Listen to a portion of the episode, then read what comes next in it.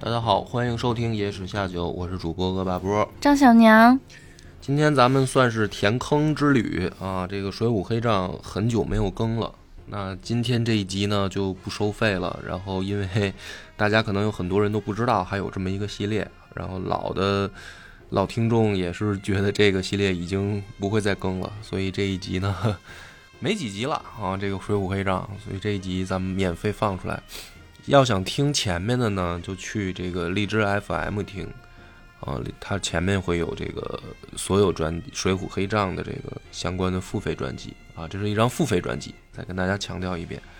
然后其实聊到这儿，有好多人都不知道，就是会问说一些之前的专辑找不到啊，之前的节目听不到啊。就是如果你在喜马拉雅听的话呢，相对来说它比较全。你要去点关注的是这个账号啊，你不是说去关注的这张专辑，你要去找到那个账号去点击订阅关注以后，你就能找到专辑各个专辑的列表。有很多朋友他只是关注了一张专辑，啊，一分出去，比如说这个完播的一些系列，我就会把它单独分成别的专辑，然后可能你在原本的列表里边就看不到了。啊，其实是一个很简单的操作，但是就确实有很多人不知道，一直有人在问。嗯，基本上每周都会接到这样的问题，就是哎某某某专辑到哪儿去听啊，找不到啊什么的这样的问题，所以再接着这个机会跟大家就统一说明一下。嗯，我要补充一下，就是喜马拉雅账号关注这个操作是你呃，假如说从刚进入这个。A P P 开始哈，搜索“野史下酒”，然后你会进到一个有“野史下酒”的这样一个界面，然后它下面呢是呃按期，就是按时间更新的一个节目单，然后我们要在那个“野史下酒”下面大标题下面有一个小的一个圆标，它那个标也很小，字也很小，然后你要点进去，然后就能从呃再进入到的这个页面里面去看到所有的呃节目和专辑的一个。清单就是可以从这个里面看之前的一些专辑。嗯，对，就是我账号的名字叫野史下酒，然后我专辑的名字也叫野史下酒，所以很多人就弄弄得区分不出来。啊，这个大家可以回去仔细看一下。对对对，因为张小娘也是刚刚刚刚搞清楚这个操作，所以就想到这个问题，觉得有必要要跟大家再呃再强调一下，因为我们会不断的有一些新的听众嘛加入。所以就是，嗯，希望大家在这些地方可以多多的花一些心思，然后不会的呢，也可以在群里或者是在评论下面留言。嗯，行，那咱们就书归正传啊。这个《水浒》讲到这儿的时候呢，紧接上文，我们之前讲到了说大闹东京，就是梁山众好汉跑到首都啊去大闹了一场，还跑到了皇帝的书房里面。那么这个事儿呢，是发生在《水浒》的第七十三回，然后第七十四回就很诡异的去写的是李逵的事儿，就是他们在东京大闹一场，闹散了，然后李逵跑丢了，中间呢李逵就出去江湖上行侠仗义了一下，所以七十三、七十四这两回讲的是李逵的故事。然后等于大闹东京呢，在这个两这两回当中，就好像是没有发生什么问题，就是等于这么一个大事儿啊，一群山贼跑到首都大闹一场，结果给你的感觉是什么呢？注意力就被吸引到李逵身上，就好像在读书的时候你就忘了说，哎，朝廷真的就没动作了吗？然后就不了了之了吗？这个事儿。所以你去看到书上，他有这么一句话说：“梁山坡自此人马平安，都无甚事，每日在山寨中教演武艺，操练人马，就好像朝廷很健忘啊。这个山贼闹完就完了，也没也没人管。然后直到七十四回的结尾的时候，才终于又提起来这件事儿。其中书中呢就很明确了有这么一个。”记载了啊，就是说不叫记载，他就是说小说嘛，他就写了这么一句话，说皇帝说说朕已累次差遣枢密院进兵，至今不见回奏。哎，那么这句话呢，就是七十四回的末尾，皇帝亲口说了一个很诡异的事儿，就是并非朝廷健忘，甚至皇帝本人不是把这事儿不了了之了，嗯而是多次让枢密院出兵剿贼，但结果呢执行不下去，啊就不了了之了。于是后面呢，紧接着跳出来一个人，就是御史大夫崔敬。崔敬呢就说了一番话，说啊，辽兵犯境，各处军马遮掩不及，若要起兵征讨，深为不便。那么这个呢，我都是截他这个话当中的关键信息去说啊，因为崔敬上来呢，先替梁山说了一番好话，说梁山坡上竖了一面大旗，上面写着“替天行道”四个大字儿，啊，然后呢，他才说的是这个辽兵进犯的事儿。那么实际上呢，他跳出来说话嘛，他要回答皇帝的问题。皇帝的问题是什么呢？我多次让枢密院出兵，为什么这事儿执行不下去？按理来说，正常是不是应该枢密院的人出来说，嗯，对吧？对对，就是我问哪个部门，哪个部门出来给我解释，结果你御史大夫，相当于监察部门的人，你出来回答我这个问题，而且呢，崔静特别逗，他不但给出了原因，啊，还给出了解决方案。他说呢，以臣愚见呢，不如降一封单诏，然后招安来降，甲乙就是以此敌辽兵，公私两便。什么意思呢？就是御史大夫崔敬出了一个主意，说这样我们不如让梁山的这些山贼投降嗯，招安，然后呢把他们派去攻打这个辽国，不能叫攻打，就是辽国来攻打我们，我们拿他们去跟辽国作战，以此呢来说公私两便。哎，这个就很有意思。什么叫公私？就是公共的公，私有的私。为什么是公私两便？你这个私是怎么来的？我觉得其实应该是内外两变。对呀、你你应该叫对你这个话说对了，内外两变这才合适啊！你比如说你山贼是吧，土匪，你这是内内忧啊，然后你有这个辽兵辽国进犯，你这叫外患，内忧外患，你应该是内外两变，你怎么能是公私两变呢？这个皇帝就说说，哎，轻言慎当，正合朕意，殿前太尉陈宗善为使，就去办这件事儿。嗯，那么这一章其实从开头或者说这一集，我们就已经紧接着上回闹东京这个事儿啊，就露出了一个很诡异的线索，或者说叫很诡异的问题，就是招安这件事儿，如果从前面来听，它是必然要发生的，因为我之前那集讲过，梁山的人去东京闹，闹的目的就是闹给朝廷看，就是宋江要把这件事儿做给朝廷看，然后下一步动作就是为招安做准备。嗯所以果不其然，他这么闹的动静，朝廷实际上从大面上来说，必须要做出一个强硬态度。所以这两回去写李逵在江湖上捣乱，他背后的暗线应该是什么？是整个朝廷态度转变要有一个过程，就是我从出兵征剿，到我突然话锋一转，说我招安吧。如果大家可以试想这件事儿发生在大闹东京刚刚完成的时候，会不会执行得下去？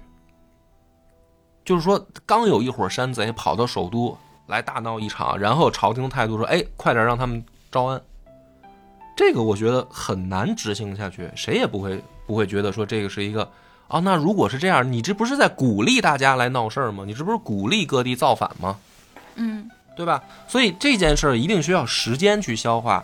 那么也就是说，不管皇帝是真的想去出兵，还是假的想去出兵，啊，那么有两种情况：第一个是皇帝真的生气了，就觉得说这是这个事情你们现在不按照计划、不按照时间计划来闹的已经很过分了，然后真的要出兵去打，那么底下会有一股力量在拖皇帝。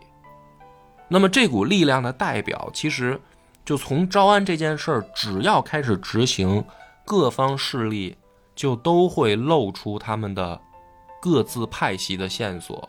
那么御史大夫就是第一个露出来的，就这个崔静他是第一个露出来的。枢密院的人不回答，你出来回答，然后你回答的这个事儿，跟皇帝的本意又相反。那么说白了，就是为什么这个数月执行不下去呢？一定就是监察系统在中间捣乱，对吧？那么第一个出来又说招安这件事儿的人，跟宋江的这个本来的想法又这么接近，那么其实是不是我们可以从两头分析？梁山这边谁最想招安？宋江，宋江，对吧？嗯，朝廷这边竟然第一个冒头出来的人是御史大夫崔静。那么你说他们两个有没有一定的联系？嗯，会这么想啊？对，所以我们从之前就是我们看电视剧也好，然后之前看书，包括我第一次讲《水浒会账》的时候呢，我总觉得就是刻板印象太严重，就是我一定会去把蔡京分成一个派系，把高俅分成一个派系，因为特别好分，这样就特别脸谱化。因为蔡京呢就可以你直接把它代换代换为文官系统，嗯，然后你把高俅呢直接可以替换成武官系统。然后第一次讲《水浒会账》的时候呢，就把它讲成了一个文武相争。但是实际上这里面呢，就是有一些地方就没办法卡的那么严丝合缝，包括把这个派系斗争投射到梁山上去的时候，就发现有的时候你就觉得这些人好像是在替文官系统办事儿，有的时候这些人替武官系统办事儿，然后他们各自的派系从哪儿来，就是大面上能分得清楚。但是某些细节，比如说就是宋江这个人，你把他啊，实际上你安在文官上啊也行，你把他安在武官系统好像也行，但是这个所谓的也行就不够严谨，就是他背后支持他的到底是朝廷的哪一方大佬？嗯这个时候我们这一次就可以从这儿解读出来说，会不会朝廷其实不止两个派系？就是我之前第一次讲的还是太。太笼统了，就以文武去区分，还是太太笼统了。就是也许朝廷的派系并不止两个，甚至有三个、有四个，而其中呢，之前露出来的往往是蔡京和高俅两条线的系统在斗。像御史大夫崔静这条线是之前一直没露出来，也就是说，梁山的派系当中，起码是有四股力量在斗。一股力量是高俅安排进来的人，一股是蔡京安排进来的人，还有一股是以现在露出来的崔静为代表的这个中间的派系的人安排进来的，还有一部分就真的是草根儿，就是他没有没有什么派系，就是纯土匪上山，然后因为自己个人能力高强被招进梁山，也就是说这是四帮人在梁山上。那么现在呢，中间派系的宋江。明显是压不住另外派系的人了，尤其是在干掉晁盖这件事儿以后，啊，明显是快压不住阵脚了。现在是最好的契机，就是在宋江还能说话算数，还能拢得住兄弟们的情况下，赶紧把这件事儿接手给自己背后的派系的人接手。嗯，就是我的身份洗白，我不是一个山寨头领，我进入这个所谓的公公职系统。有更高的人可以来接管，那么这个我的危险就降降低了。所以讲到这儿的时候，其实大家因为看过《水浒》的人都知道，第一次招安是失败的。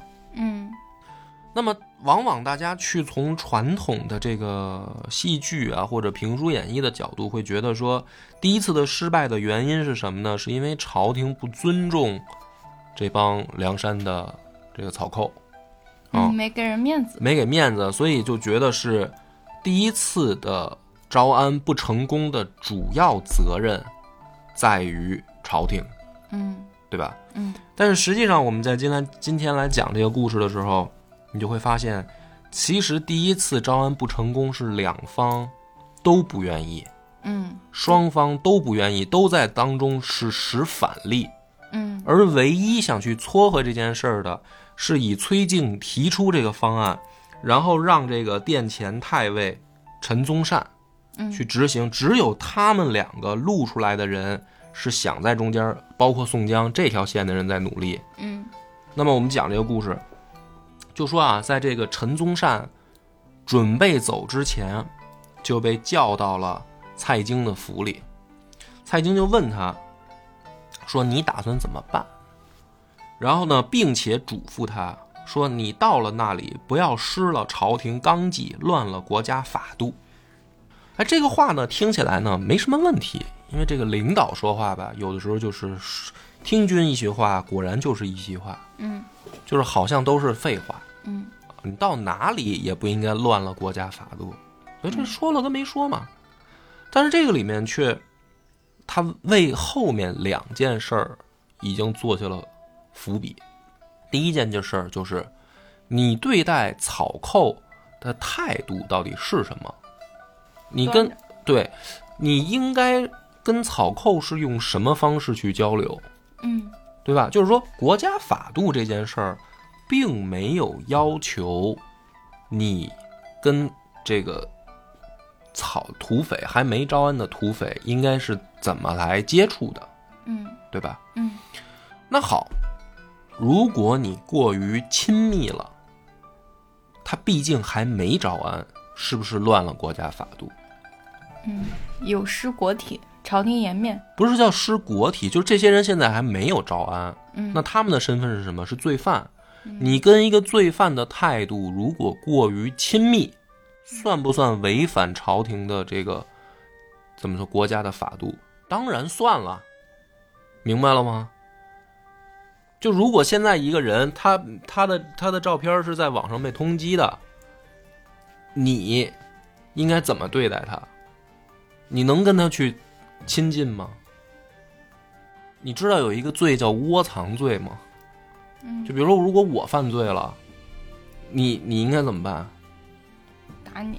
你应该你你应该去去去报警，对吧？去举报，不然就是窝藏嘛，嗯对吧？所以蔡京这番话听起来是废话，但是实际上是第一个目的是给陈宗善施压，就是我盯着你，然后第二个马上就说我派一个人跟你去，因为什么？我担心你失了国家法度。那么可以明显看得出来，陈宗善也好，崔静也好，跟蔡京不是一个派系，对吧？嗯然后紧接着呢，这个陈宗善从蔡京出那儿出来回府，刚进家门，这个家人就说说这高太尉已经在家了，嗯前来拜访。进去以后呢，高俅在里面也说说，高俅说，若是当时高俅在内，必然阻住。此贼累辱朝廷，罪恶滔天。那么高俅一见面，他就表达了一个态度，比蔡京还激烈。嗯蔡京的态度是，既然要招安，你可以去，但是你要注意你的态度嗯啊，注意你的措辞，不要失了国家威严，不要犯了国家法度，这是一种态度。嗯，就是这件事儿可以做，但是呢，我密切关注。高俅的态度更激烈。高俅说：“这件事儿，如果我当时在朝廷上议事的时候我在的话，我一定会反对，我不会让他去执行。”嗯然后说好，如果现在这个，因为已经成定局了，因为天子说话嘛，是吧？嗯皇帝已经已经说了可以去做这件事儿，那我也不能拦着。但是呢，我也派一个人跟你去。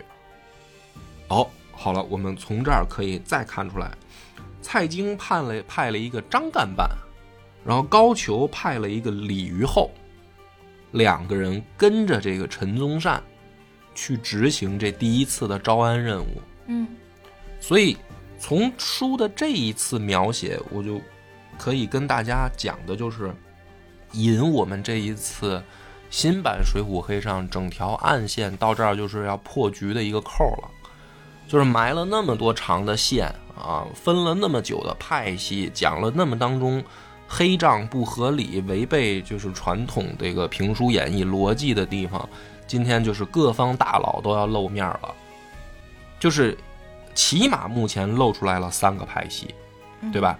陈宗善执行的，因为你派一个人去执行这件事儿，是不是得是提出这个方案人的派系的人去执行？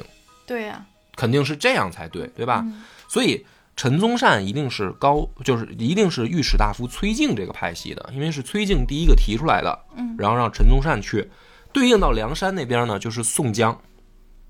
宋江最想招安，这会儿，嗯，他们是一条线的蚂蚱，对吧？所以宋江进京，所谓的这个逛妓院、什么大闹东京这些，背后其实就是找他的这条线的上级去联系，嗯赶紧快点来把这事儿促成。嗯这是一条线。第二条露头的，就是蔡京，对吧？蔡京明显跟陈宗善不是一个派系，他要派人去跟着他，而且在去之前就施压。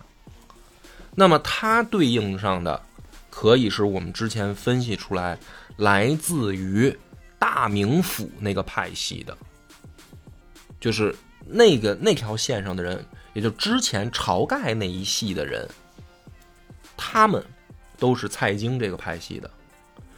然后高俅也派人，而且高俅的态度更加激烈。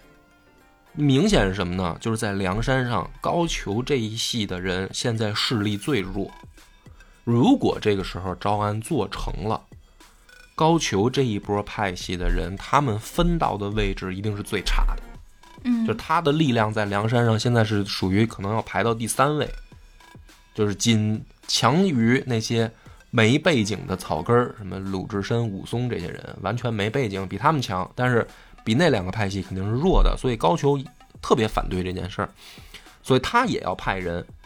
你看，如果他跟陈宗善是一个派系，大家可能会从官的这个职务来讲，说陈宗善是太尉，高俅也是太尉。从这个职务讲，他们可能都是武官派系的，是不是这样呢？肯定不是，肯定不是。你不能直接这么去判断，因为严格来讲，如果你这么说的话，太尉其实都算文官，他都不是武将，他只是管军事。嗯所以高俅跟陈宗善也不是一个派系，所以他要派人跟着。他跟蔡京其实你就从这儿也可以看出来，也不是一个派系。因为如果是，他们派一个人就行了。蔡京派人了的情况下，高俅还要派人，对吧？那就明显是互相不信任的。嗯但是这个两拨人马明显在出发之前就已经给陈宗善施压了，就说白了，他们都不希望这一次成功。那么再往下，故事发展呢，在书里面写的是陈宗善带着这一行人就到了冀州府，嗯，就等于梁山坡边上，然后呢见到了太守，就是冀州府的太守张叔夜。嗯那他就得问情况啊，因为你你是离梁山最近的人，最近的等于地方系统的朝廷命官，你应该有最一手的资料。那么你跟我说说这个事儿怎么来办最好，这个很正常。那张叔夜呢就跟他说说，那个态度谦卑一点儿，好说好商量。那有两种可能，第一种是什么呢？第一种是张叔夜是一个外人，就是他他虽然在这儿当官儿，但是他并不了解梁山的情况。就是从传统角度来说，这帮山大王是一帮大爷，嗯就是你别轻易招惹，就是态度放尊重一点，因为他们脾气都不好。嗯这就是很传统的解读方式，对吧？就是说一帮杀人亡命的这个亡命徒，你不跟他客气点，你这事儿肯定办不成。嗯你这么愣解释呢，也解释得通，而且大部分的传统的解读都是这么去看待这个问题的。但可以换一个角度讲，张叔夜既然能在梁山坡边上当太守，他一定是跟这里边的人关系是有的，跟梁山里边某一个派系的人，他起码是有的。要不梁山反正打家劫舍，下来第一个目标就是你冀州府，拼命抢你呗，嗯，对吧？对，那所以你肯定你张叔夜不能是完全不懂。那张叔张叔夜跟这个陈宗善就说说你态度温和一点，什么意思呢？就是如果山上是咱们派系的人控制得住的话，你上去你爱怎么说怎么说，这件事儿肯定能办成。反过来，这个话就是张树叶的话。这山上现在你得态度温和点儿，那么倒推这个逻辑是什么呢？就是有很多不是我们对，就说明这个山上有很多并非我们派系的。嗯你这件事儿其实要小心你的态度，很凶险。那么另外派系的人，也许对这件事儿并不看好。这是等于地方系统的嗯朝廷命官在给陈宗善出主意。嗯而且呢，这个时候他在说到这儿的时候，旁边这个张干办跟李虞后就在，就等于高俅跟蔡京派去跟着的人就在旁边听着，而且这时候还插嘴了，说：“哎，你说的这是什么话呀？对吧？跟一帮山山山贼怎么能够太这个太软呢？嗯啊，什么叫注意态度啊？就这两个人这时候竟然插话，然后张叔夜就问了一个更点名派系的问题，他转头问陈宗善：“这两个人是谁？”你没发现这个话你细思极恐吗？嗯就是从张叔夜，就是等于冀州太守的视角，我们派系的人来了一个这个特派员嗯来跟我对接，对接什么呢？可能要收购地方上一个小公司，嗯对吧？这是我们派系的大佬派过来的人。这个大佬旁进了我的这个，比如说书房也好，或者说叫这个会议室，旁边跟了两个，我以为是他的秘书。结果我都把我的话都说完了以后，我突然发现我并不认识这两个秘书，而且这两个秘书并非他的人，嗯所以他会突然问出一句说：“这二位是谁？”嗯然后陈宗善说这是蔡京和高俅的人。这个时候，按理来说，比如说你现在如果你是这个冀州太守，你听到这儿的时候，你应该怎么办？就比如说你的反应到这儿了，已经我的反应到这儿，我就想你，那你怎么不提前说呀？我们说自己，我啊们，说说些我们自己的话。不是，我没有让你去从派系角度，因为这个是我分析的，嗯我是说你从故事的角度去想这件事儿，嗯就是比如说来了一个人，他说：“哎，我现在来招安一帮土匪，你给我出出招呗。”然后你说啊，你态度要温和点儿。这时候旁边站两个人说：“哎，态度绝对不能温和，这帮人是土匪啊。嗯”这话已经说到这儿了。然后，并且你知道这两个说话的人来自于更高的上层的两个亲信，嗯，这时候你应该怎么表态？行，我听你的。对，哎，你再想想，是不是应该大部分人都是这个反应？一个是当朝太师，一个是当朝太尉，嗯他们两个的亲信盯着我这同事到我这儿来开会，就是这种会议他都必须要带，嗯那就说明什么？我们这件事儿已经受到了高层的高度关注。这个时候，我的意见很温和的一个意见不被他们接纳的时候怎么办？马上认怂，嗯，那就您说的对，对吧？嗯嗯但是张书夜怎么说的呢？他马上接下来的话，其实你要读书读到这儿，你去仔细想，非常恐怖。他马上转头跟陈宗看陈宗善说：“要不这两个人就别带去了吧。嗯”他不知道这两个人的身份吗？刚刚告诉他，嗯一个是高俅的人，一个是蔡京的人。嗯然后他转过头来，第一个反应，张叔夜说：“要不这件事儿你别带他俩去了。”嗯就说明什么呢？按照正常你刚才那个逻辑去推理，你首先怕的是我别得罪高俅跟蔡京，嗯就哪怕不是一个派系的，我也别得罪他俩，对吧？但这个时候张叔夜已经已经很着急了，就说你这件事要干成，他第一反应是你别带他俩去，嗯那就更加说明了朝廷里面的派系斗争的问题。嗯就是连面子都不要顾及了，咱就说事儿吧。你如果是这样的话，你带他俩去，你这回肯定办不成。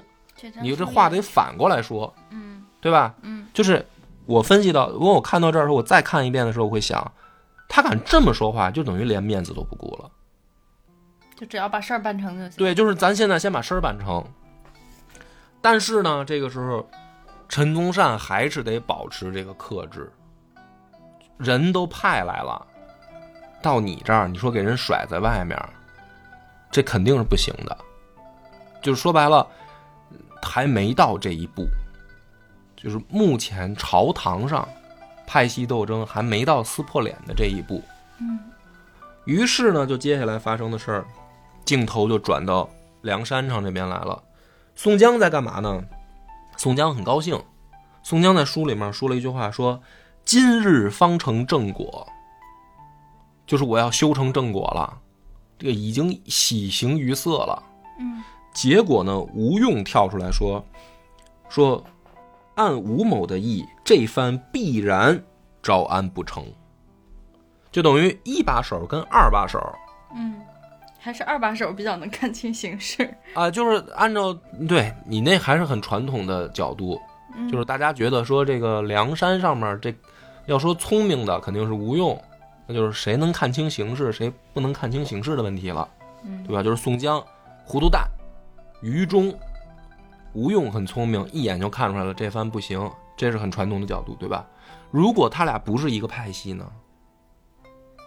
就是宋江是想促成这次的那个那一波人，而吴用本身就不是什么聪明不聪明，他就是不想促成那一波人呢。所以吴用就敢公开跟大哥说：“你的这个判断这次不准。”而且最最恐怖的是什么呢？就是宋江说啊：“你们若如此说时，须坏了忠义二字。”就是吴用说完这番话，底下有人很多响应他的，就有人就跳出来说话，说：“哎，军师这个有道理，现在朝廷可能这件事不成啊什么的。”有人说这些话，就是等于在书里边写吴用说完了。嗯然后，按照正常情况是什么？如果宋江是山寨大哥，如果是黑社会大哥，其实很简单，就像他训李逵一样，就都闭嘴。就这是山寨的决定，你们现在干嘛？你你们不走这条路，你们想干嘛？对吧？就跟老师训学生说，你们现在不学习，你想干嘛？这是正路，对吧？就是山寨早早宋江就挂在嘴上，咱们早晚有一天得招安，咱们得洗白，咱们得转正，啊！我带着兄弟们，他请那么多将领上山的时候，上山的说的那套词儿不都是这个吗？对吧？哎，这个将军啊，你这个忠义啊什么的，你这个为国出力，但是现在朝廷不行，但是你先跟着我干，将来有一天向朝廷表明心迹，然后咱们呢一块儿这个受朝廷招安。嗯很多人上山的时候就都是这一套词儿，嗯所以如果宋江这个时候按照正常逻辑，应该是什么？应该是说，这帮将军你们可以说话表态啊，对吧？嗯因为你上山的时候，我就是这么许诺你的，将来公司上市，就是这么许诺的。现在好了，有人跳出来说不要上市了，嗯那这些元老你们可以出来说话了，对吧？而且我毕竟是山寨之主，我是不是起码有个一票决定权嗯，一票否决权。啊？我就一一票决定权嘛，因为我是老大呀，嗯咱们毕竟是一黑社会啊，嗯咱们不能在黑社会搞民主啊，你明白吗？嗯对吧？所以呢，这句话宋江说出来就很诡异，说你们若如此说时，须坏了忠义二字。就你明明是一个土匪窝，你非要谈忠义干嘛？就你的身份还没有转正，嗯你这个时候跟一帮土匪说你们这种行为会坏了忠义，你这不是扯吗？你们坏了忠义是天经地义该坏的，因为你们都是土匪。嗯就是你们是罪犯，你们都是通缉犯。谁这个山上没有人在乎忠义吧？都是杀人劫舍的这个这个这样的人嘛。所以宋江这个时候说这个话的时候，就是他已经发现什么呢？我必须跟你讲这种大道理，不然我自己我镇不住场了。嗯而接下来更恐怖的一一幕就是，宋江马上就安排，就是说你们休要疑心，且只顾安排接诏。他就开始吩咐工作。他吩咐的是什么呢？是接待工作，就是哎，谁负责去这个迎客，谁负责准备什么酒水啊，谁负责这个什么房间，什么这些乱七八糟车马什么的，他吩咐这些事儿。吴用转过头来，书上写了一句话，叫“你们尽依我行，不如此行不得。”嗯而书里面这个时候笔法很高超，他没有写吴用说话的对象，你明白吗？就是他这个写法是前一段宋江跟底下一帮小弟在分安排工作，哎，张三你干这个，李四你干这个，王五你干这个，在这一段话面紧接着写的是吴用说：“你们听我的，不听我的，这事儿办不了。”吴用在跟谁说这个话？这等于没写清楚，是跟安排工宋江安排工作那些人，还是另一波头领？不知道。嗯，但是这个是什么呢？不知道就很恐怖。你就明白了，说吴用在背着宋江谋划，他甚至可以不跟宋江说，自己去谋划，对吧？那么随着这个朝廷的钦差到达梁山坡的时候，就等于一件一件的这个矛盾就在激化。先是这个张干办，就是蔡京派来的人，在这个等于啊还没进梁山坡这个水路之前就开始闹事儿。有口口角冲冲突。对，他就先骂这个来接他的吕方郭盛，吕方郭盛相当于宋江的这个呃护卫队的这个头两个头领。嗯，他先骂吕方郭盛说：“宋江是谁呀、皇帝下诏，他竟然不亲自出来接，嗯说你这个是欺君之罪，走了，咱们不办了，就回去吧。嗯这还没进水坡呢，都不是说没进山寨，是没进水坡的时候，嗯他就开始闹。嗯，其实人家是大老远出来迎他来了。啊、但是的确，你就是你宋江为什么不亲自来迎？他就开始找茬嘛。嗯那么这个时候呢，到上船的时候，闹得最最欢实的就是阮小七。阮小七呢，这个事儿是这么闹的：先是这个李渔后在船上啊，就开始说这个两边的水手唱歌。当然，人家划船人肯唱歌很正常啊。嗯，就是就是那民俗嘛。对，就是民风如，或者说大家应该知道，就是劳动号子吧。嗯就有一种歌啊，就是劳动号子啊，你分不清它是歌还是口令。嗯，人就人就给自己加油鼓劲儿喊的。对，就是比如说一，二一，呃，当然肯定在这种鱼米之乡啊，尤其是水泊旺盛的地方，人家肯定不会那么傻，天天就是一二一，人家肯定是编一些小调儿。对，唱一唱。嗯，其实他的目的是什么呢？就是因为这是一个大家要一块儿使劲儿的这么一个事儿嘛，嗯嗯嗯，对吧？嗯然后这个李虞后竟然拿鞭子去抽旁边的水手，就说别唱了，你们这是什么鸟人嗯啊？就是贵客在此，你们在这儿唱这种山村野调儿，这非常不像样儿。嗯然后呢，这帮水手就跳水就跑了，嗯就跑了，因为这难道站这儿让你打吗？嗯，他们就跳水就跑了。跑了以后呢，就发现这船漏了，然后这船就开始蓄水。那是故意，他们他们走的时候故意给弄漏的。所以你看这个事儿就说明什么？两方其实都不想促成这事儿，打人那一方也很诡异。嗯就是这件事有这么严重吗？你非要到这种就是拿鞭子抽人家的程度？嗯就人家只是唱歌啊，而且还是为了工作，嗯，对吧？人家为了工作唱歌，你打人家，你这个行为本身就很怪异。这帮水手啊也不生气，嗯就是哎，这根本就不像梁山风格，你知道吗？梁山风格是狗官，你敢骂我，老子一刀宰了你；嗯要么就是滑到江心，请你吃板刀面和馄饨。他们都是一帮土匪啊！哎，这回挨打了，乐呵呵的跳水跑了。等他们一下水，这船就开始漏，所以说明什么呢？这一波人他们也已经做好准备了，嗯，就两边都不想这个事儿往前促成。嗯然后接下来呢，就是这不是赶紧就救人嘛，去抢救这些落水人员。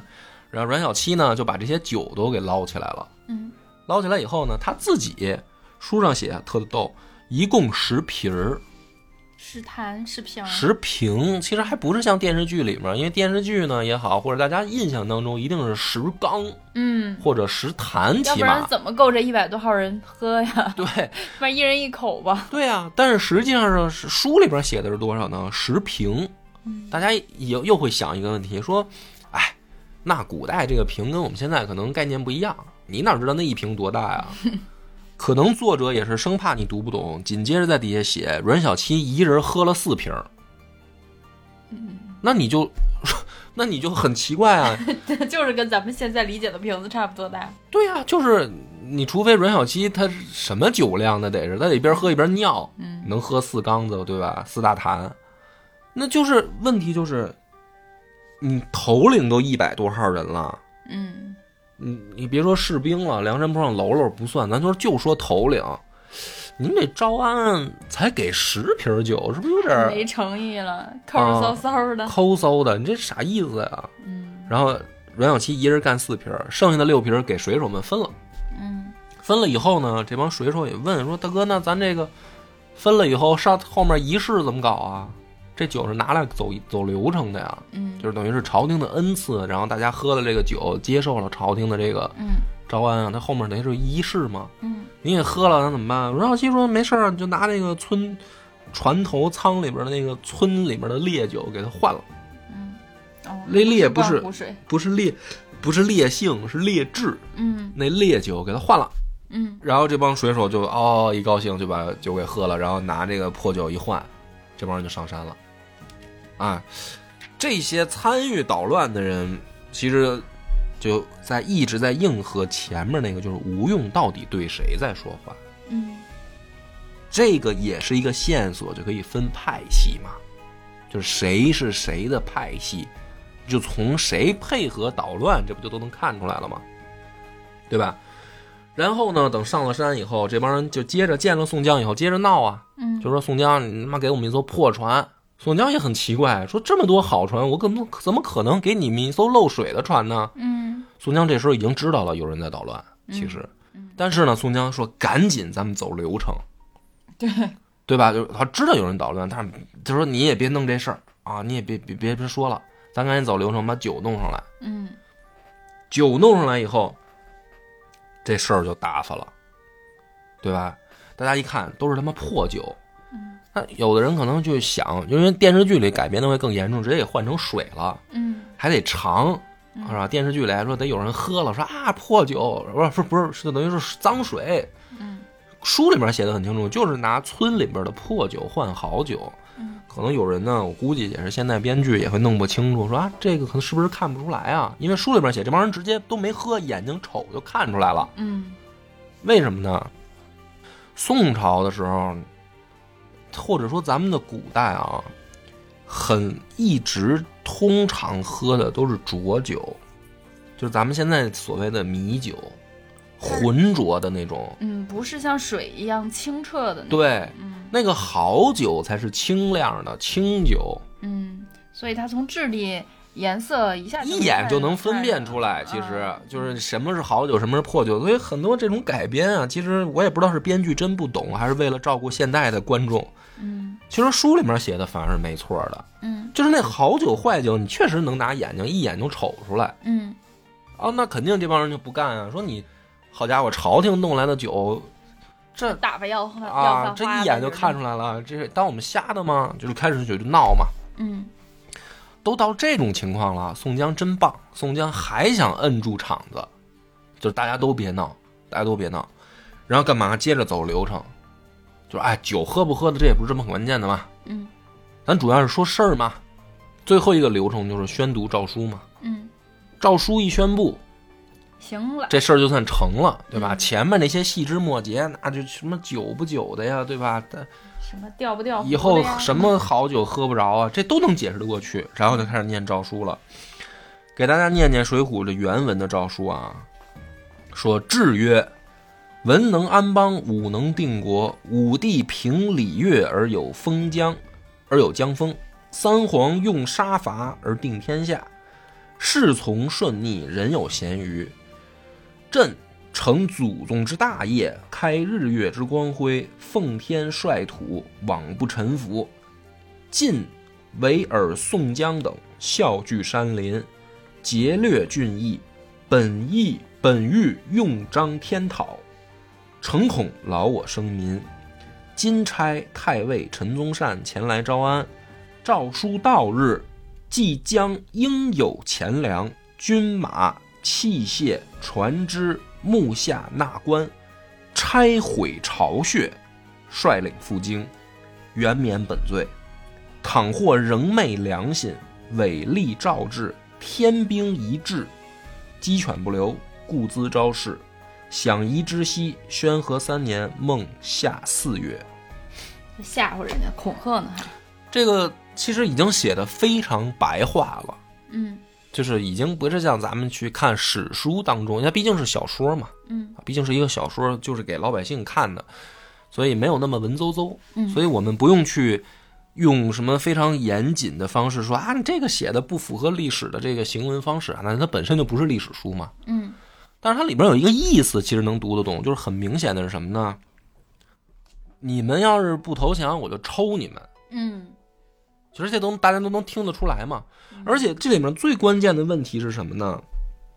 你这毕竟是一次怎么说呢？你往大了说啊，这是一次成千号、几千人的队伍，他要给编制的一件事儿。那你说喽啰兵可以去，就等于给给一笔安家费，你就散了，嗯。或者遣散费你就回家了，嗯，啊，或者说这某的，那你还是就是也当大头兵呗，因为反正大大宋朝当兵的多嘛。那头领级的也有上百人，这帮人他们得有编制啊，嗯，就是他干啥呀？对。总得在这个流程当中得有提议，哪怕一句啊对呀、啊，对啊，要不然凭什么投降啊？对，你好歹有一句就是什么你你过来，然后给你是吧，啊另有另有重用啊，对或者报效朝廷啊，这哪怕，虚着点，你提一句呢？嗯结果呢，唯一这个就是说跟这个事儿相关的比较实说的事儿，就是诏书到日，即将应有钱粮、军马、器械、船只、木下纳官拆毁巢穴，嗯，也就还不是把人老就是只说你们积攒的这点家底儿怎么处理，嗯完全没说你们来了以后怎么安置你们的事儿。嗯所以这个东西说白了，不太像是出自这个朝廷促成的人之手了，已经。嗯就说明派系斗争已经到了说这个事儿虽然是你御史大夫这一系的人提，但是写的人不一定是你的人，对，对吧？你这写皇命告制告的这些人，那可不一定是你的人，怎么写的这事儿得我们定。所以这个东西一出来，果然大家就翻车了，而这事儿就没法往下谈了。没法谈了。嗯确确实没法谈了。其实也不是没法谈，勉强呢，就是说愣谈还能往下谈。就是说，那咱商量商量这个诏书没写的事儿，咱们底下能不能商量？这也能谈，对吧？但是这个关键的转折点就是跳出来第一个闹，就是明闹的人，就开打的人是谁呢？大家可能都想象不到，当然也不是想象不到，因为大家看《水浒》的都知道，是李逵。嗯是李逵，而且李逵是提前躲在房梁上，就是点名的时候就他没到，找不着了这人。嗯李逵是绝对没有这种脑子的，就是特意前面还给他描写了一下李逵的行为方式，是属于不讲道理，就是李逵的道理，就是我怎么高兴怎么来。他是不太，Follow my heart。对，他是不太可能做这种预谋的事儿的，就是提前蹲在房梁上等，嗯等下面发生这个所有的一切的事儿，等的差不多的时候，我抓住最关键，觉得兄弟们忍不了的时候，我跳下来，我闹。嗯这不是李逵之前的风格，嗯那就说明什么？李逵竟然都挺无用的，对吧？对，就是大家一直认为李逵不是宋江的小铁子吗？从江州这个监狱的这牢头开始就跟着宋江干的，哇，这个时候竟然李逵是关键出来闹的一环，就是请问像不像杀晁盖的那种局面？就是或者再往前推，像不像杀王伦的那个局面？嗯这种行事风格特别有无用的风格，就是当事情危急的时候，总有一个你意想不到的人出来，把这个局面给你翻过来。你想想，杀王伦的时候是谁动的手？林冲。林冲是原本王伦的人啊，你们晁盖、吴用这是一波新上来的人，结果杀王伦的竟然是林冲，意想不到的人，对吧？杀晁盖的如是，中箭的那个都说是史文恭射的，怎么可能是史文恭呢？对吧？史文恭射你还把自己箭名写在上面，说抓到史文恭的时候，史文恭都不知道，说我的箭射的，对吧？就是意想不到的人在近处兄弟放冷箭，嗯对吧？很无用嘛，这个风格到现在也是第一个跳出来抢过这个这个等于皇帝诏命，然后打这个陈宗善的，竟然是李逵。嗯啊，这就是很无用的风格。然后呢，这个时候彻底的就是谈崩了，这帮人屁滚尿流的下山就跑了嘛，那就没法谈了。因为这个时候什么呢？书里面写的是四下大小头领一大半闹僵起来，就是李逵只是挑了个头儿，场子就全然后整个场子就乱了。这个乱里面呢，有就是说咱就分几种人啊。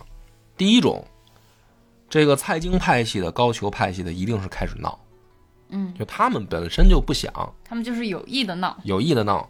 好，那么宋江这个派系的人可能是想维持，嗯那么假如说啊，这个这种情况，李逵打破能不能打破呢？可能也打破不了。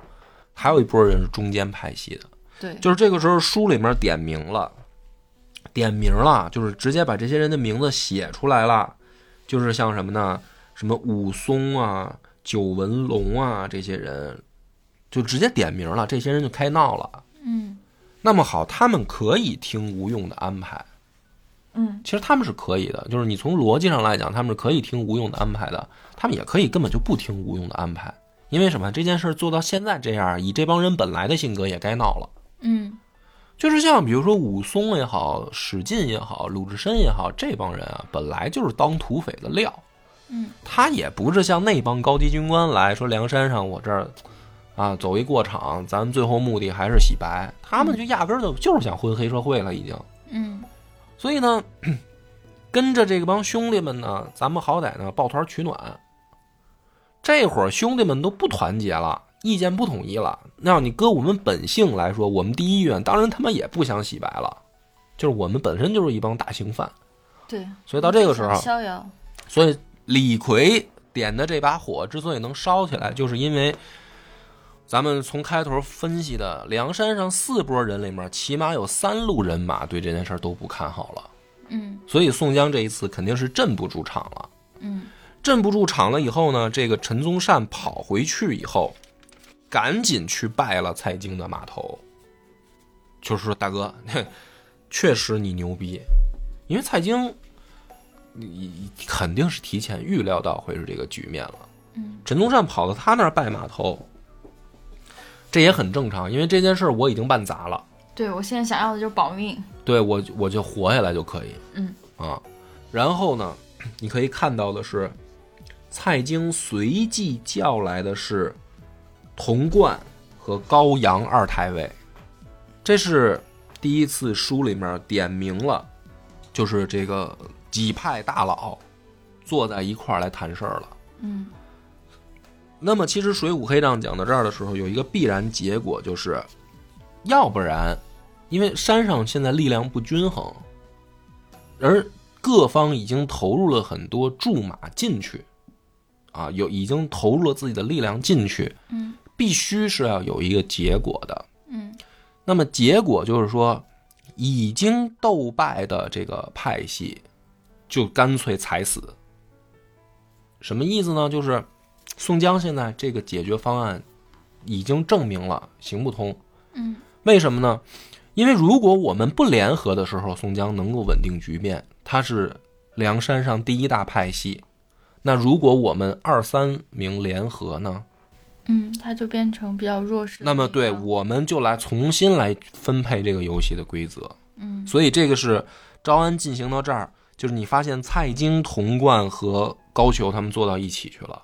嗯那其实坐到一起的时候，接下来这个变局就更精彩了，它就必须是武力冲突了。